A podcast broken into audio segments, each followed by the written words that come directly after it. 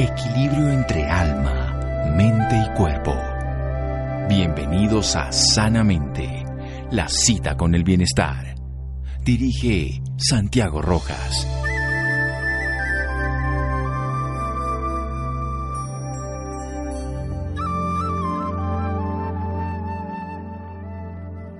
La primera riqueza es la salud. Ralph Emerson. Buenas noches, estamos en Sanamente de Caracol Radio, su programa de salud. Aunque quisiéramos que todo se concentrara solamente en una enfermedad y tuviéramos la solución pronto, ni lo uno ni lo otro pasa. No tenemos la solución pronto, la enfermedad de la pandemia y muchas de las enfermedades crónicas que también pueden llegar a ser infecciosas, como la que vamos a hablar ahora, aunque también puede tener variedad no infecciosa, siguen existiendo, sigue la prevalencia y siguen haciendo daño. Por eso es bueno que hablemos de ellas, las tengamos presentes.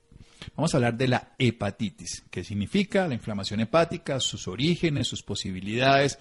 La mayoría son virales, pero también pueden haber tóxicas, autoinmunes, en fin, con un profesor titular de la Facultad de Medicina, jefe de la sección de gastrohepatología, medicina interna, coordinador de, la especialización en hepatología clínica y coordinador de la unidad de hepatología. Esto es también el programa de trasplantes del Hospital Pablo Tobor Uribe de Medellín y él es miembro del grupo de gastrohepatología. Es el doctor Juan Carlos Restrepo, nos ha acompañado en otras oportunidades. Es un honor volverlo a tener aquí. Doctor Restrepo, buenas noches. Muy amable, Santiago. Para mí un gran placer poderte acompañar esta noche también. Muchas, muchísimas gracias. Bueno, de una manera breve, para que luego desarrollemos bien el tema de sus variables y todo, ¿qué es la hepatitis? Como tú mencionabas al principio del programa, la hepatitis es por definición la inflamación del hígado, ¿cierto? Lo más frecuente, como bien tú decías, son las hepatitis virales. Pero hay otras causas de hepatitis, las hepatitis de origen autoinmune, las hepatitis de origen tóxico, como las más, más importantes en nuestro medio, ¿cierto? Y en el mundo entero. Para nosotros son muy importantes las hepatitis virales. Y ya una respuesta. ¿Y se han disminuido ahorita que estamos en la moda de la pandemia o seguimos teniendo que pararle atención a esto? Ay, Dios. Seguimos, tenemos que seguir prestando la atención. El problema es que sin darse cuenta los pacientes están priorizando otras cosas y se están olvidando, no solo los pacientes, sino quizás el mismo sistema sanitario por las dificultades que tiene en darle prioridad a algunos pacientes que se siguen enfermando, que es lo que siempre hemos insistido tú y todos los que somos médicos, ¿no? Las otras enfermedades no han desaparecido. Y uno se ve angustiado porque hay pacientes que llegan tarde y les pregunto, no, pero ¿por qué no habías consultado antes? Y yo, no, es que me da miedo a que me contaminen. Y yo no, pero, pero con las medidas sanitarias no vas a tener ese riesgo, no puedes descuidarte porque mira, aparentemente llevas enfermo dos o tres semanas y las cosas no van a ser igual de favorables para ti si te hemos evaluado una semana después de los síntomas y no tres semanas después. Bien, vamos a hacer un corte, eso es esencial. El estigma social de estar diagnosticado por una enfermedad que nadie quiere tener, el, por un lado la enfermedad del COVID-19 y por otro lado el que no queremos contaminarnos de ella lleva a que tengamos una inadecuada atención médica en el sentido real de enfermedades agudas que podrían complicarse si no se tratan y crónicas que se complican con toda seguridad. Seguimos en Sanamente de Caracol Radio. Síganos escuchando por salud. Ya regresamos a Sanamente. Bienestar en Caracol Radio. Seguimos en sanamente.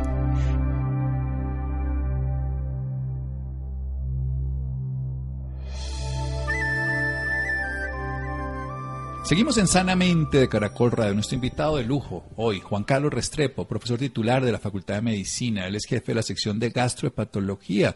Él es coordinador del programa de trasplante de hígado en el Hospital Pablo Tobón Uribe de Medellín. Nos está hablando de la hepatitis, que la más común es viral. Vamos a ver los tipos de virus que la generan. Cuando yo estudié medicina se hablaba de dos y un tres que era no A y no B. Hoy en día tenemos muchos más. Está la enfermedad de origen autoinmune, el sistema de defensa del cuerpo lo ataca, o puede ser tóxica, como la que puede ocurrir, por ejemplo, en los pacientes que consumen alcohol o algunas sustancias que pueden llegar a ser también efecto tóxico incluso llegar a la muerte, como puede ser esos totes que se intoxican a veces las personas. ¿Cuáles son las virales, doctor Restrepo? Sí, Santiago, mira, las virales eh, en términos generales se han denominado por letras. Como aparición y también por algún apellido relacionado con el que las descubre. Son la hepatitis A, la hepatitis B, la hepatitis C, la hepatitis D, la hepatitis E y la hepatitis G en algunos países del mundo. ¿De acuerdo? Mm, para nosotros, como país en vía de desarrollo, tiene un papel muy importante la hepatitis A. Eh, la hepatitis A es aquella que se transmite por la contaminación fecal de las aguas, es decir, por condiciones sanitarias inadecuadas. Eh, no tener un buen aseo en las manos, tomar aguas que no vengan por acueductos adecuados, eh, mm, alimentos que no se que no se conserven de manera adecuada, ¿cierto? Entonces puede dar la hepatitis A. Eh, la otra hepatitis es la hepatitis B. La hepatitis B es importante en nuestro país, en algunas regiones, especialmente en poblaciones indígenas, en poblaciones afrodescendientes. La hepatitis B es transmitida por vía sexual, es transmitida por el canal del parto por mamás portadoras sobre sus bebés y también por el compartir jeringuillas, jeringas, utensilios cortantes que pueden transmitirla. La otra es la hepatitis C. La hepatitis C es una mm, descubierta más o menos en 1989 que comenzó a transmitirse por, por, la, por vía sanguínea, es decir, por hemoderivados, o en esa época que se usaba, como se usa hoy en día también mucho, comenzaron a utilizarse las drogas por vía, las drogas por vía venosa heroína, etcétera. Esa hepatitis C no se transmite tan fácil en el canal del parto, pero sí se puede transmitir sexualmente, sobre todo en hombres que tienen sexo con hombres por el coito anal. Nuevamente también por la por, por compartir jeringuillas en aquellas personas que son adictas a drogas por vía parenteral. Las otras hepatitis que están en menor frecuencia son la hepatitis D, que la hepatitis D da en regiones donde hay hepatitis B porque necesita el virus B como para, para poderse replicar, que se transmite tal y como el virus B. La otra es la hepatitis E, que es una, una hepatitis similar a la hepatitis A, transmitida también por la contaminación fecal de las aguas, que cuando hay mujeres embarazadas da cuadros muy severos y menos frecuentemente la hepatitis G, que casi que en el mundo se ha olvidado, Santiago. Pues yo le cuento que me acabo de enterar de la G. Esa sí me... no la tenía Hace clara. Hace años se decía que era un virus en busca de enfermedad, para que sepas, ya eso pasó a la historia, y aparentemente no tenía el papel tan relevante que se pensaba al principio. Sí, yo me gradué en el 86 de médico y teníamos la A, la B y la no A, no B. Luego, bueno, aprendí la C, por supuesto, además porque atendo a muchos pacientes y en pacientes con VIH y en pacientes de cáncer hepático también, porque la B y la C pueden ser parte inicial igual que también la D, que pueden terminar siendo trastornos hepáticos severos como carcinomas hepáticos, o sea, hepatocarcinomas, tienen esa base. O sea, que lo, digo para que no pensemos que simplemente es una infección aguda que pasa, sino que puede dejar la A, la más benigna, que probablemente nos dio a la mayoría de las personas, que no es sanguínea, que es la que se viene por contaminación de materia fecal, pero tanto la B, la C, la D son realmente complejas porque pueden dejar secuelas para toda la vida. Exactamente, se cronifican. El problema de la, de la C, de la B, la C y la D es que se cronifican, diferente a lo que pasa con la A y con la E, ¿cierto? se cronifican y de hepatitis crónica, que son enfermedades, teóricamente cuando hay inflamación más de seis meses, pero más o menos enfermedades que duran de 10 a 20 años, si una persona la adquirió en la juventud a los 20 años, a los 40 años ya puede estar cirrótico, ¿me entiendes? Y todo aquel paciente cirrótico tiene un porcentaje más o menos de un 5 o un 7% de desarrollar un carcinoma hepatocelular, o sea, tumores hepáticos malignos.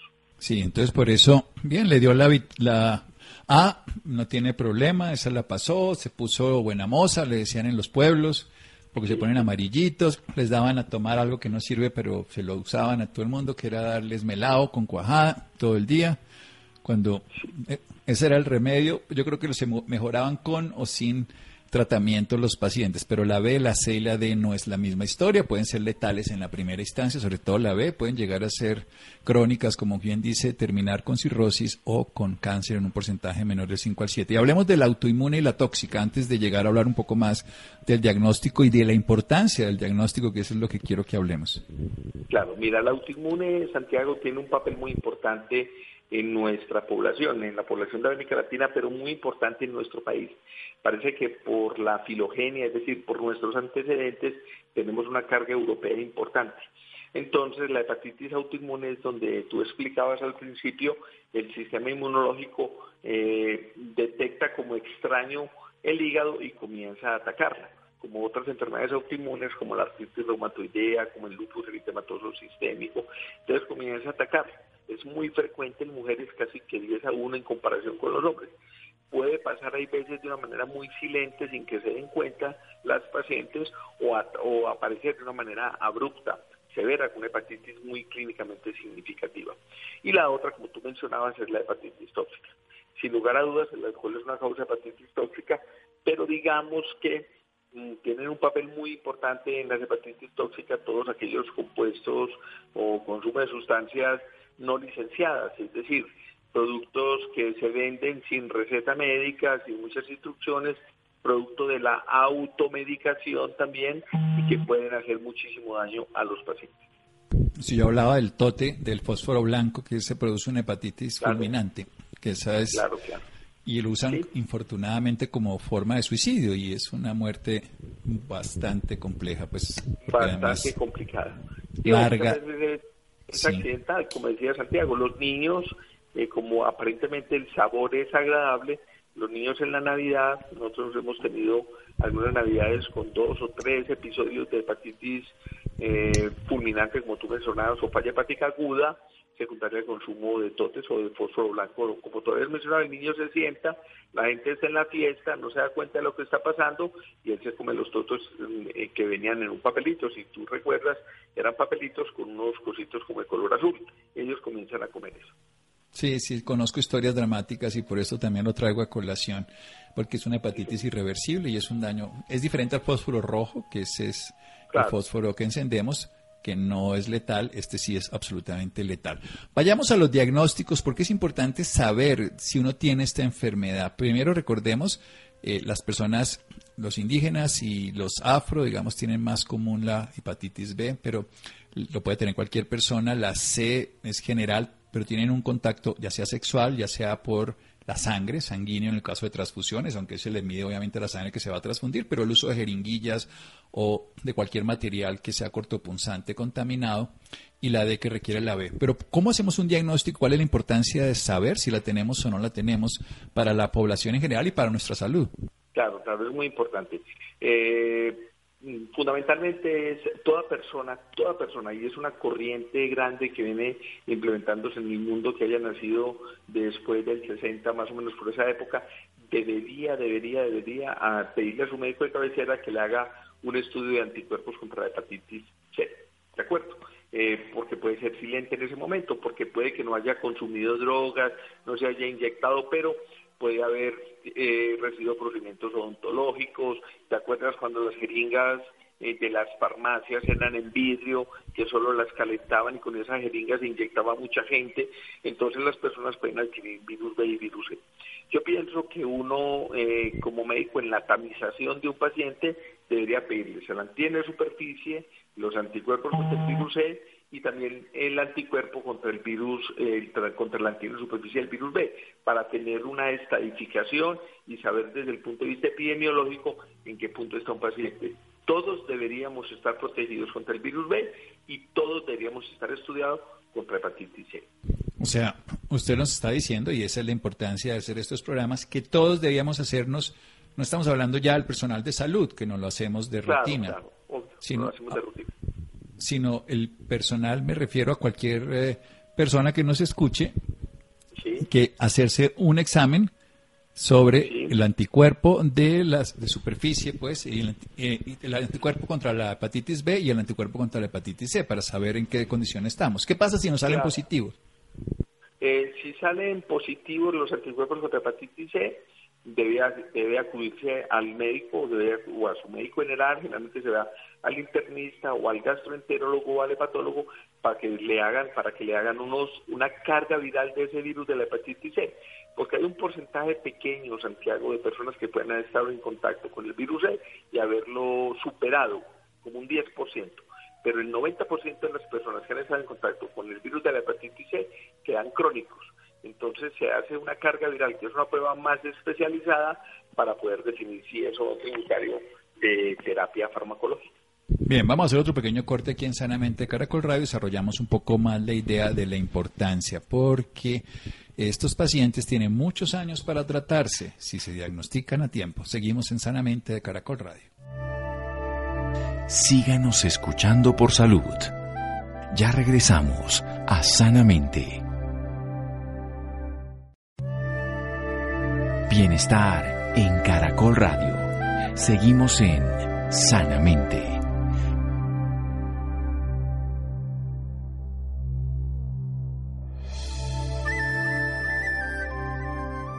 Seguimos en Sanamente de Caracol Radio. Juan Carlos Restrepo, nuestro invitado de hoy. Él es profesor titular de la Facultad de Medicina. Él trabaja como coordinador del programa de trasplante de hígado. Vamos a preguntarle al final un poco que nos diga la importancia del trasplante hepático, porque algunos de esos pacientes lo van a requerir. Del Hospital Pablo Tobón Uribe de la ciudad de Medellín. Él él es jefe de sección de gastrohepatología, es además médico internista y coordinador de la especialización en patología clínica allá en Medellín. Nos está hablando de los diferentes tipos de hepatitis, las virales, la A, que es por contaminación fecal oral, o sea, aguas contaminadas, que es de, vamos, buen pronóstico, no se vuelve crónica, la B, la C y la D, la D requería la B antes, para que se pueda dar, para que se replique ese virus, pero básicamente estas son de componente, pueden ser en el parto más la B que la C, pero generalmente son sexuales o sanguíneas, por eso la contaminación de sangre, que puede ser muy antigua, o esos tratamientos odontológicos.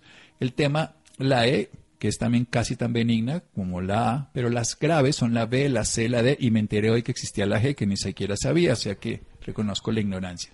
También puede haber una hepatitis autoinmune, que es más común en mujeres, esta la vemos en niñas jóvenes también, que puede llegar a ser agresiva. El sistema inmune reconoce como algo inadecuado en su cuerpo y el sistema inmune cuando ve a alguien que es extranjero en el sentido biológico celular, pues lo ataca. Y le vienen las tóxicas que son por alcohol, la más común, pero también por la automedicación, sobre todo productos para adelgazar, me voy a meter por ahí, o algunas fórmulas en teoría naturales. Recordemos que también Sócrates se suicidó con cicuta, no toda la naturaleza es sano, puede llegar a ser veneno. Y el problema fundamental es que estas hepatitis, la B y la C, se pueden cronificar si pasan de seis meses. Un porcentaje de ellos pueden llegar a estar 10, 20 años con esa enfermedad, pueden llegar a ser cirrosis y algunos, un porcentaje como del 5 al 7% a ser cáncer hepático. Hay que hacerle un diagnóstico a todos los pacientes, a todas las personas para si tenemos anticuerpos contra la B y la C, cualquier individuo. ¿Por qué? Porque tenemos un buen tiempo para hacer un tratamiento. Si nos sale la C positivo, hacemos una carga viral. Si la carga viral es de X o Y característica, o sea, si no la tenemos activa, pues probablemente somos de ese 10% beneficiados, o si estamos con esa activa, somos del 90% que podemos hacer daño hepático. Siga, doctor, y desarrolle esa idea de esa importancia, porque ese es el llamado que queremos hacer en el programa. Claro, muy amable, Santiago. Claro, les decía sobre todo la hepatitis C que hay un dato muy importante, Santiago, y es que la hepatitis C es una enfermedad curable, por lo tanto, la detección oportuna le permite a las personas tener tratamientos tan cortos hoy en día como de 8 semanas o de 12 semanas en un equipo de virus que, el laboratorio le identifica a uno. Por lo tanto, las personas, si se detectan a tiempo, pueden ser susceptibles de, de unos tratamientos específicos que se, que se tienen a nivel del Ministerio de Salud que se entregan por las aseguradoras y que tomando una sola pastilla, ¿cierto? Una sola pastilla, pues en términos generales durante 8 o 12 semanas los pacientes tienen una probabilidad de curarse del 95 al 97%. Pero si no se conoce cuál es el estado de uno desde el punto de vista serológico, las personas pueden pasar sus 10 o 20 años, volverse cirróticos sin tener una claridad de cuál es la causa, porque no han consumido licor ni tienen otro factor de riesgo y no lo saben y les da cirrosis hepática y les puede dar un hepatocarcinoma, cuyas únicas alternativas mm. curativas podrían ser al final un trasplante de hígado, sabiendo que se puede evitar si se hace un diagnóstico oportuno con un tratamiento que es de fácil administración. Bueno, hablemos precisamente del trasplante, porque usted es jefe de la unidad de trasplante allá, coordinador del programa, para decirlo de esa manera. ¿Quiénes son los candidatos al trasplante? ¿Qué tan exitoso es? ¿Y qué tenemos que hacer precisamente desde el punto de vista ahora que estamos vivos para que las personas podamos ser donantes, para que alguien en algún momento nuestra vida continúe a través de ellos? Dos aspectos muy importantes. Mira, el, trasplante eh, se da en términos generales para enfermedades hepáticas crónicas establecidas en fase de cirrosis, con complicaciones recurrentes que no se controlan, sangrado digestivo, asitis, que es el agua en el abdomen, encefalopatía, que son las manifestaciones de daño neurocognitivo, ¿de acuerdo? O el sangrado por las venas del esófago o varices eh, que no se controlan, o tener cáncer en el hígado. Hay otras indicaciones para el trasplante que son enfermedades agudas, por ejemplo, una hepatitis aguda por el virus A o por el virus B o por el virus Delta o de origen inmunológico, de origen tóxico, que dañan de manera aguda el hígado y ya no hay opciones de, de curación. Estos dos casos, agudos o crónicos, se pueden llevar un trasplante. Los trasplantes, en términos generales, son con donantes cadávéricos, o sea, personas que en vida han manifestado el deseo de donar, aunque por ley, todos en el país somos donantes, en ningún momento se, se, se trata de violentar a los familiares eh, cuando uno cuando los procuradores de órganos solicitan la donación en pacientes que ya tienen muerte cerebral e irrecuperable. Y el trasplante de hígado Santiago y oyentes es un trasplante de un excelente pronóstico, prácticamente el 90% del primer año siguen vivos porque solo hay dificultades al principio de la cirugía, pero la supervivencia es a 10 o 20 años. Nosotros tenemos ya pacientes, como muchos de otros grupos del país, con supervivencias de más de 20 años, 24 años, con vidas prácticamente normales, tomándose una o dos pastillas, totalmente vinculados a la vida mm, de pareja, la vida familiar, social y laboral. Pero para eso es muy importante también los donantes. Todos eh, deberíamos manifestar en vida nuestro deseo de donar, sobre todo cuando tengamos algún accidente o una enfermedad que nos produzca una muerte cerebral, porque se pueden beneficiar muchas personas de los donantes eh, de órganos, em, de los donantes multiorgánicos, porque una persona que dona se lo tienen varios otros. Eso es muy importante y quizás es, es un llamado de atención para solidarizar a, la, a las personas eh, que escuchan tu programa. Sí, esto es muy importante, insistir en que nos tenemos que ayudar todos a través, evidentemente, del trasplante y es un llamado que en este momento cualquier persona que esté dispuesta lo diga públicamente para que en el momento sus familiares que están acongojados seguramente por las circunstancias lo olviden a menos de que uno haya hecho evidencia, porque el Estado permite que lo haga cualquier persona, salvo que uno decididamente diga lo contrario. Pero si no lo hemos dicho abiertamente, y no lo hemos recalcado en la mesa del comedor, y más ahora en esta época de infecciones y de todo, que pueden pasar muchas cosas, si no lo hemos dicho, lo olvidamos, no, nos, no es importante, pero si lo hemos recalcado, la gente sabe que estamos disponibles para eso.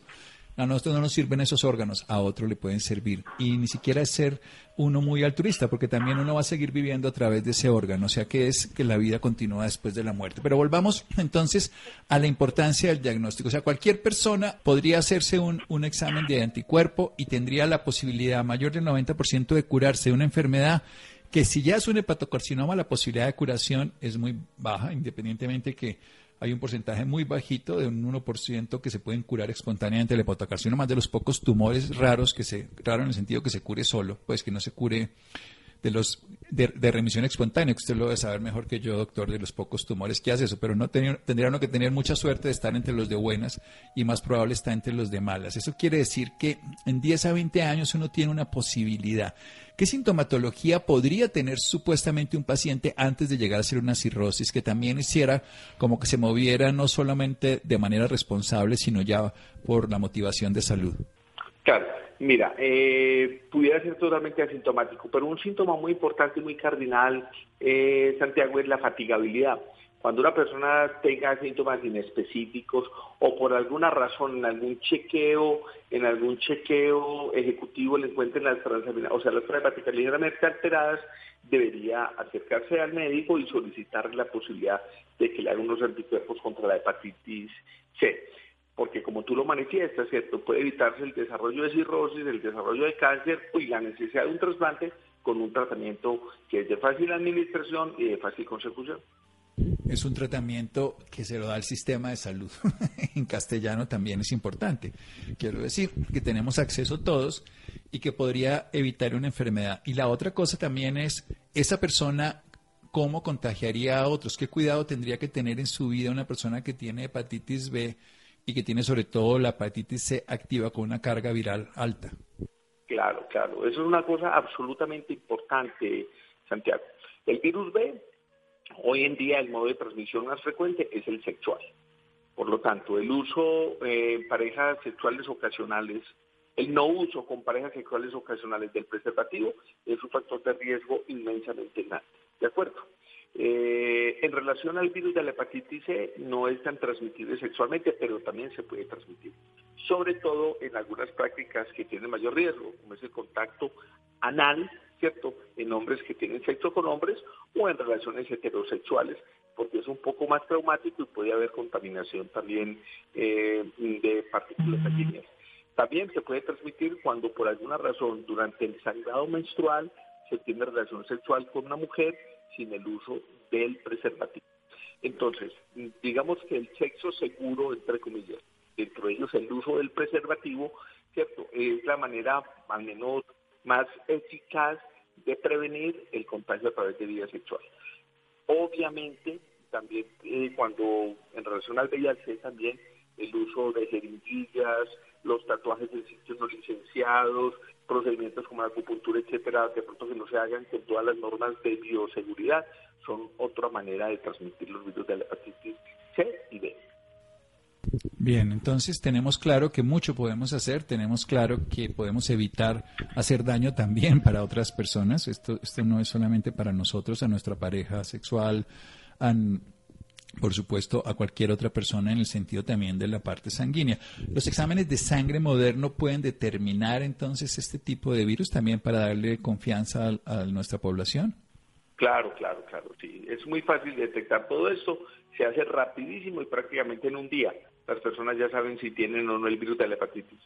Bien, ¿y cómo estamos de trasplantes, doctor Juan Carlos, en el sentido de necesidades, oferta y demanda, por decirlo de alguna manera? Y sáquenos de la idea de que eso se hace clandestino o hay un tráfico de influencias. Listo, gracias Santiago. Qué importante eso. Necesitamos donantes cantidades. Esta pandemia en el mundo entero tumbó por completo los programas de trasplante, porque el confinamiento, eh, ya la gente no salió a trabajar, etcétera, etcétera, entonces la accidentabilidad eh, digamos, entre comillas, que disminuyó, que son una fuente muy importante de donantes. Eh, todos deberíamos ser donantes como tú lo has manifestado. Es absolutamente necesario porque las listas de espera cada día son más largas, son más largas, son más largas y los pacientes mueren en lista de espera porque no logran ser trasplantados. El eh, tráfico de órganos en nuestro país es inexistente, es cero. Yo que llevo en esto más de 25 años es cero, eso no existe. A nadie se lo llevan a un motel, a nadie le sacan un riñón, no.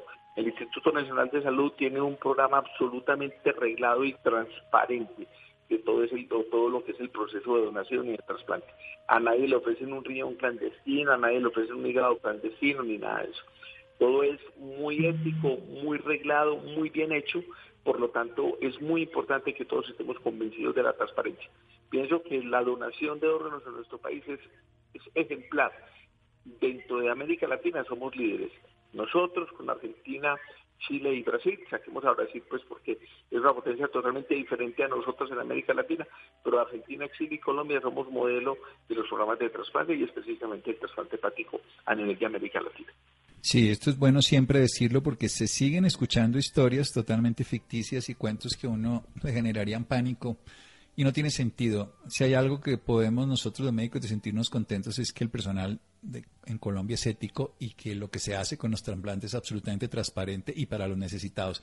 Y lo que no es bueno es que no hay suficientes hígados, no solamente hígados, otros órganos, pero estamos hablando del hígado. 55 personas se beneficiarían de que una persona entregara su cuerpo al servicio de la vida de otras 55 personas. Se trasplantan huesos, se trasplanta piel, se trasplanta córneas, se trasplantan muchos tejidos que pueden llegar a salvar vidas y en este caso que son absolutamente indispensables como el hígado. ¿Dónde más podemos tener información al respecto, doctor Juan Carlos Restrepo? De, sobre trasplantes y todo esto. Sí, sí, claro. en el Instituto Nacional de Salud hay una página muy, muy bonita de todo lo que es el programa de donación de trasplantes, de donación y trasplantes en nuestro país. Eh, pueden acceder perfectamente, muy bien elaborada, tiene todas las estadísticas, el seguimiento de los diferentes grupos, todo lo que es la transparencia, videos de educación, etcétera. Pienso que en trasplantes nosotros somos ejemplo no solo, pues obviamente lo somos en América Latina, pero también somos un referente a nivel del mundo. Es de la medicina quizás más bonita que hemos hecho, ¿cierto? Que a través del tiempo, de las últimas cuatro décadas más o menos, hemos sido capaces de liderar con toda la ética y con toda la transparencia. Muy bien, doctor Restrepo, y también cuéntenos de dónde usted trabaja, para alguna persona interesada, para saber más de la hepatitis. Muy, muy amable, Santiago, muchísimas veces. Eh, yo trabajo aquí en el Hospital Pablo Tobón Uribe, eh, dentro de un convenio docente asistencial con la Facultad de Medicina de la Universidad de Antioquia.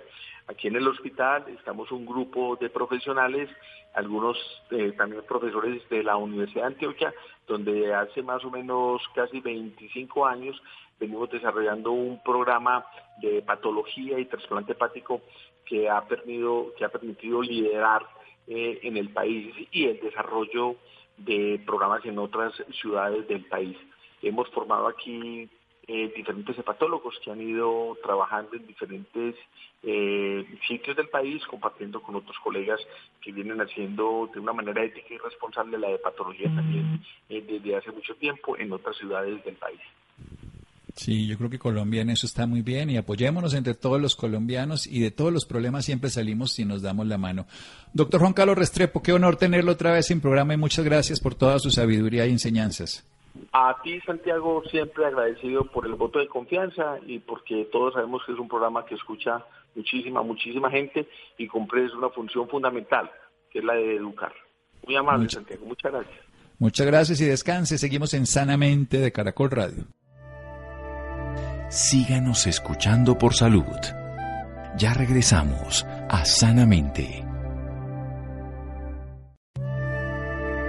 Bienestar en Caracol Radio. Seguimos en Sanamente.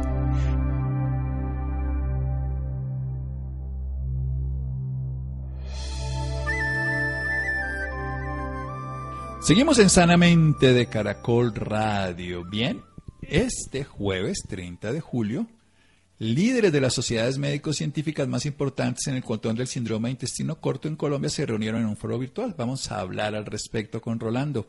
Esto es importante, esos pacientes que han perdido un pedacito del intestino por cirugías y todo y no absorben adecuadamente nutrientes, en fin. Rolando, muchas gracias. Buenas noches Santiago y buenas noches también para las personas que nos escuchan a esta hora en Sanamente de Caracol Radio. El 30 de julio varios líderes de las sociedades médico-científicas más importantes en el control del síndrome de intestino corto en Colombia se dieron cita en un foro virtual para compartir conocimientos sobre el más reciente avance científico para tratar esta condición de salud que llegará al país, al cual viene marcando un hito en el tratamiento de la patología alrededor del mundo. Para hablarnos más del tema nos acompaña el doctor Germán Lenis, médico especialista en cirugía vascular y cirugía de trasplantes. Doctor Germán, buenas noches y bienvenido Sanamente. Buenas noches, muchas gracias pues, por la invitación. Sí, señor. Doctor, comencemos hablando sobre qué es el síndrome de intestino corto. Eh, muy bien, el síndrome de intestino corto, pues tal como el nombre lo dice, es un intestino corto. Normalmente nosotros tenemos intestino delgado, que es el que se encarga de la mayor parte de la absorción de todos los nutrientes, de los líquidos, de los electrolitos, y en promedio, en promedio ese intestino mide entre 5 y 6 metros. Y por otra parte tenemos el intestino grueso que mide entre 1.5 y 2 metros. Cuando por alguna razón este intestino debe ser eh, eh, cortado o se ha perdido su continuidad por alguna enfermedad o por trauma, entonces nosotros empezamos a hablar de un intestino corto en la literatura mundial se dice que cuando uno tiene menos de 2 metros ya es un intestino corto, menos de 100 centímetros es corto y menos de 35 centímetros es ultra corto. Sin embargo, esos son, digamos, las medidas en, métrica. Pero uno puede también un intestino corto cuando a pesar de tener eh, todos sus, centímetros, tiene alguna enfermedad que no permita la absorción y se comporta como intestino corto, este, se llamaría fisiológico.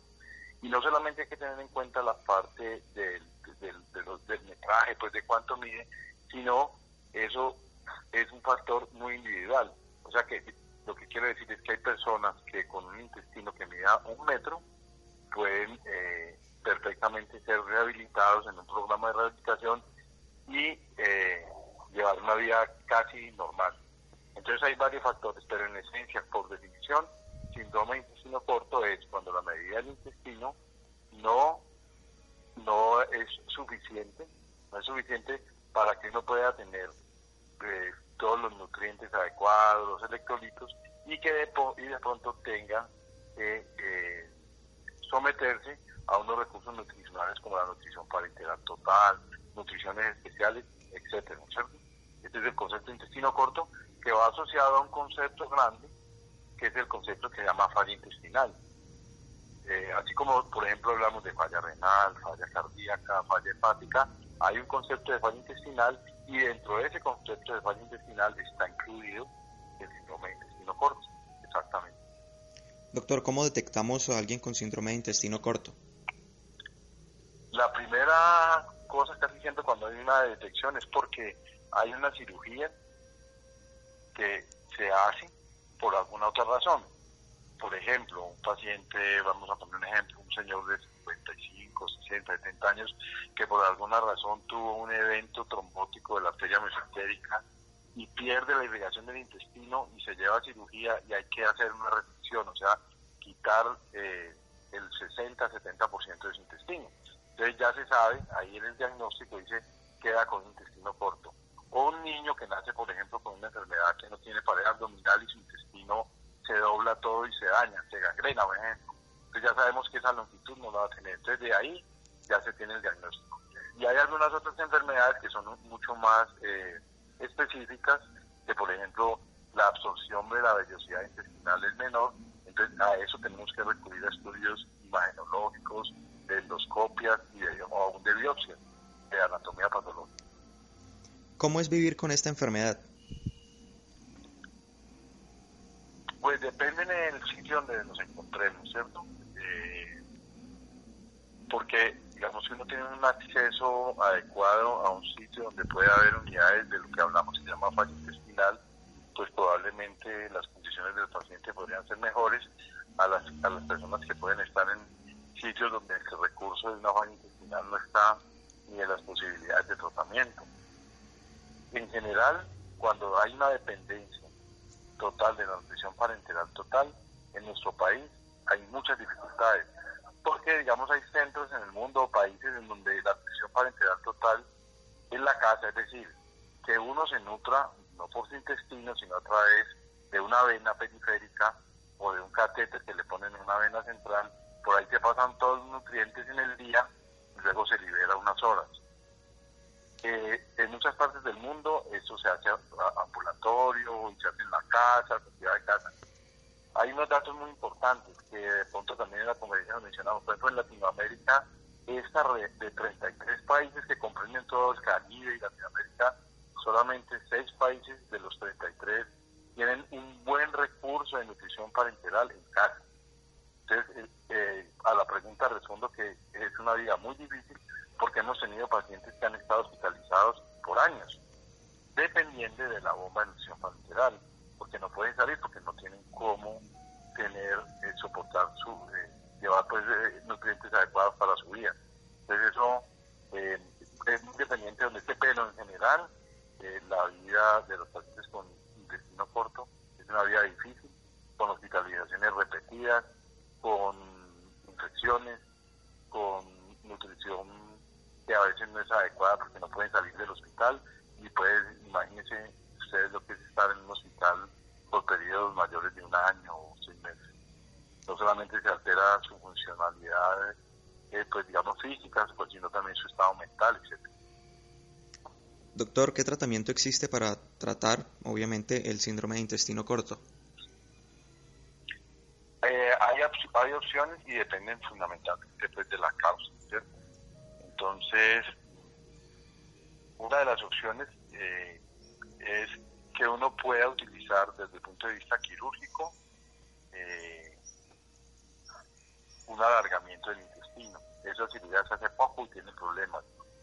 Mm, la otra posibilidad es hacer unos cortes en el intestino para que se alargue y finalmente, finalmente, desde el punto de vista quirúrgico estamos hablando, y finalmente existe el trasplante de intestino como última opción, es decir, reemplazar lo que perdimos saliendo de un donante que puede ser fallecido o un donante vivo, un segmento intestino que se puede poner. Eso desde el punto de vista quirúrgico. Pero desde el punto de vista terapéutico, el tratamiento es, tiene que incluirse un programa de rehabilitación intestinal, así se llama.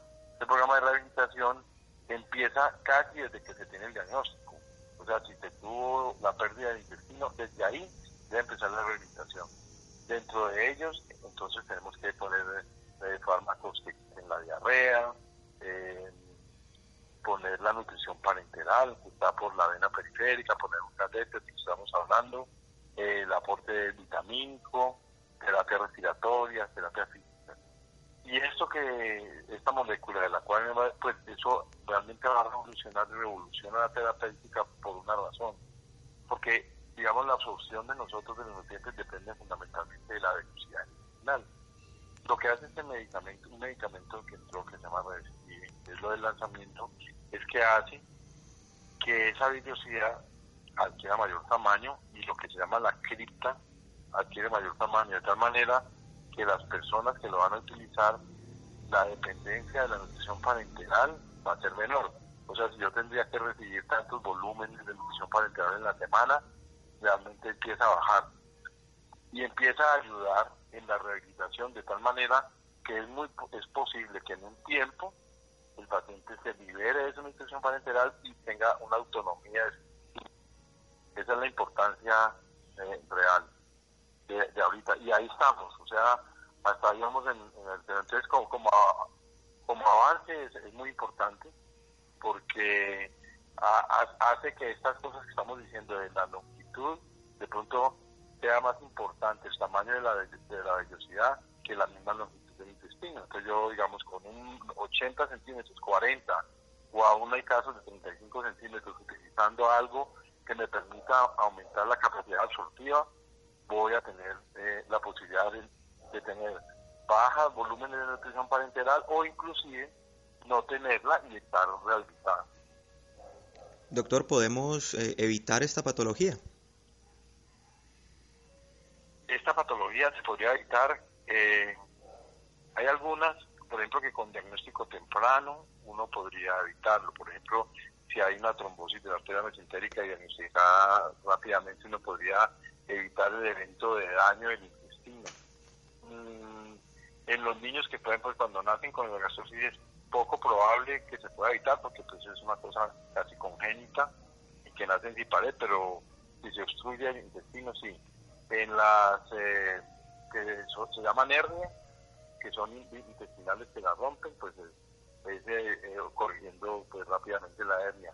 Lo del trauma y las fístulas intestinales, que son trayectos pues, que quedan de pues tendría todas las condiciones de evitar socialmente el trauma, heridas por arma de fuego, heridas por arma cortopulsante, en ese, en ese sentido sería como el factor preventivo. Pero lo más importante es que una vez se presente la enfermedad, o sea, tengamos que debe iniciar, como le explico, un programa de rehabilitación farmacológico, eh, si es necesario quirúrgico, y un programa grande de rehabilitación. Allí estamos, el diagnóstico temprano, remisiones rápidas a los centros de fase intestinal, ¿no? Y, hay una cosa importante, que este intestino corto en Colombia es considerado como una enfermedad huérfana. Las enfermedades huérfanas, si bien son enfermedades raras, no significa que no sean graves porque muchas veces el concepto es que la persona dice, no son enfermedades raras, las enfermedades raras seguramente no tienen mortalidad y morbilidad y no, no señor.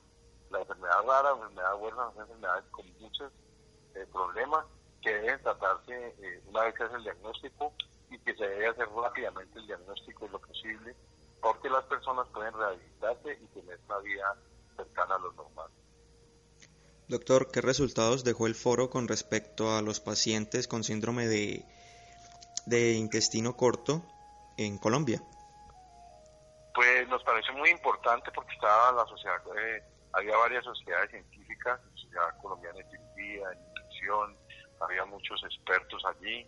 Tuvimos, eh, digamos, un profesor eh, que visitante, pues obviamente fue virtual, pero visitante desde uno de los centros de rehabilitación intestinal más importantes, quizás más importante en Latinoamérica, que es el del doctor Héctor Solari, el doctor Gabriel Gondolesi del Centro de Favalor en, Buenos Aires, que tienen una gran experiencia eh, en estos programas de rehabilitación.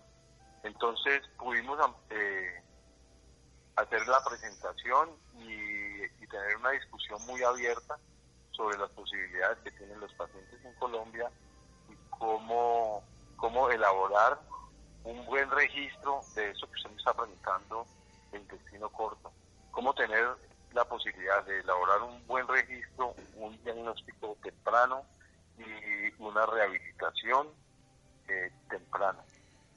Y el seguimiento, obviamente, de todos estos pacientes, pues, eh, para tener, eh, tener, todas las sociedades científicas, tener todos los médicos y los hospitales pensando en este programa de, de rehabilitación intestinal. Perfecto, doctor Germán Lenis. Gracias por esta valiosa información y por acompañarnos esta noche en Sanamente. Con mucho gusto. Eh, lo que necesiten, lo aclarar y todo, estoy para servir. Muchas gracias. Bueno, Rolando, gracias. Gracias a Laura, gracias a Iván, gracias a Freddy, Ricardo Bedoya, Jessy Rodríguez. Quédense con una voz en el camino con Ley Martín. Caracol piensa en ti. Buenas noches.